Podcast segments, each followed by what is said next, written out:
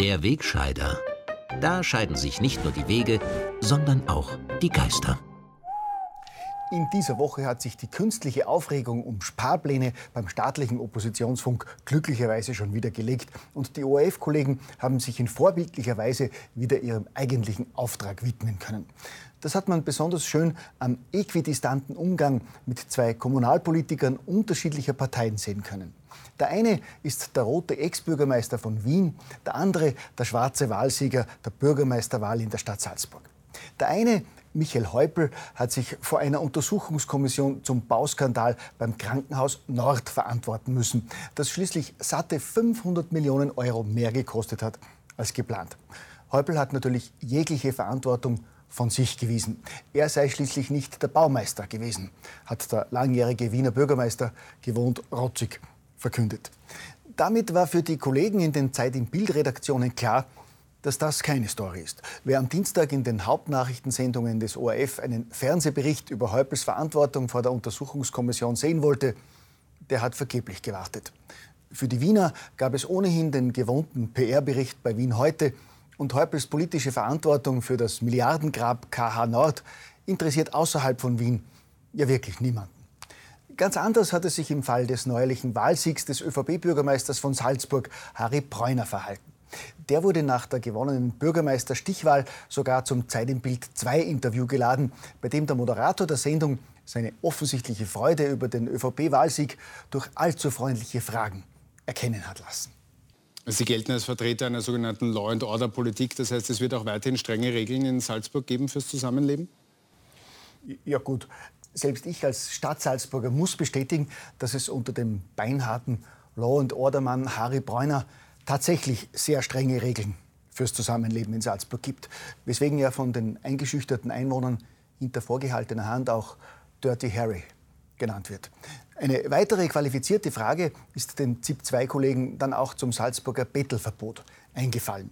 Er hat den ÖVP-Bürgermeister dazu am Wahlabend wörtlich gefragt, ob denn die Schwächeren nun keinen Platz mehr in Salzburg hätten.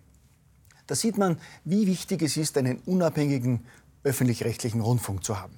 Qualitätsjournalismus dieser Art wird halt nur durch freiwillige Gebühren garantiert. So etwas findet man bei den privaten Kommerzsendern einfach nicht. Gell? Zum Bettelverbot habe ich übrigens noch einen Nachtrag zur Vorwoche. Jener Franziskanerpater, der vor seiner Kirche in eine eher harmlose Rauferei mehrerer Bettler geraten war und daraufhin unverständlicherweise nun auch ein Bettelverbot in der Altstadt gefordert hat, ist nach dem Zwischenfall wegen starker Schmerzen ins Salzburger Unfallkrankenhaus gegangen. Dort sind dann schwere Schädelprellungen, eine verstauchte Halswirbelsäule und weitere Prellungen am ganzen Körper diagnostiziert worden. Jedenfalls sind diese leichten Blessuren kein Grund, gleich so kalt und unsozial zu reagieren und die Hilfe für die rumänischen Armutsreisenden einzustellen, wie sich die guten Menschen bei Erzdiözese Caritas und anderen NGOs gegenüber den Qualitätsmedien zu Recht empört haben. Ich bin ja überhaupt froh, dass die vielen Experten in den NGOs sich in harten Zeiten wie diesen der ständigen rechten Hetze gegen Bettler und Flüchtlinge mutig entgegenstellen und die Lügen und Hassbotschaften dieser Unruhestifter richtigstellen. Das hat man ja erst Ende der Woche wieder bei einer friedlichen Schiffsentführung im Mittelmeer gesehen. Da hatte die Besatzung eines türkischen Frachtschiffs vor der libyschen Küste etwa 100 Flüchtlinge aus Seenot gerettet und sollte die Schiffbrüchigen dann nach Libyen zurückbringen. Weil die dorthin aber nicht wollten, hat ein Teil der Geretteten die Brücke des Schiffs gestürmt und den Kapitän gewaltsam gezwungen, sie nach Malta zu bringen. Dort haben maltesische Soldaten schließlich wieder die Kontrolle über das Schiff übernommen und fünf Gewalttäter verhaftet. Während der rechtsextreme italienische Innenminister Matteo Salvini gemeint hat, das seien keine Schiffbrüchigen, sondern Piraten, hat sich der Oppositionsfunk hierzulande beeilt, umgehend folgende Richtigstellung diverser NGOs zu bringen. Diese Migranten dürfen weder als Piraten noch als Kriminelle, sondern als Asylsuchende auf der Flucht vor Libyens Konzentrationslager behandelt werden.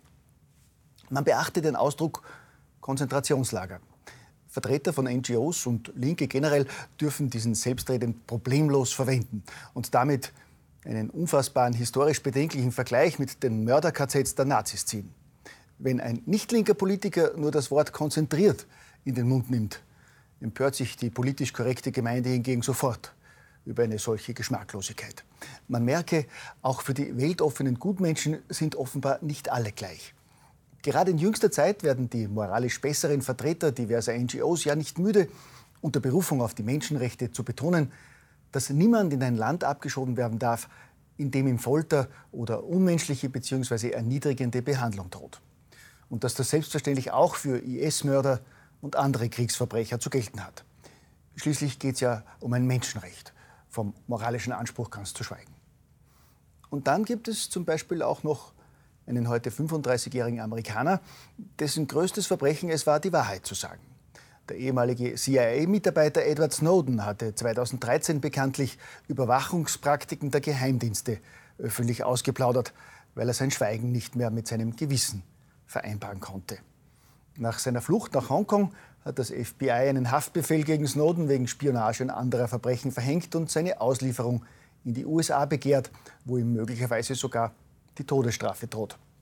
Snowden, der mittlerweile in Russland untergetaucht ist, hat in mehr als 20 Ländern weltweit Asyl begehrt, darunter auch Deutschland, Frankreich, die Schweiz und Österreich. Alle genannten haben bisher aus den unterschiedlichsten Gründen abgelehnt. Möglicherweise ist sein Pech, dass er niemanden umgebracht hat. Gell?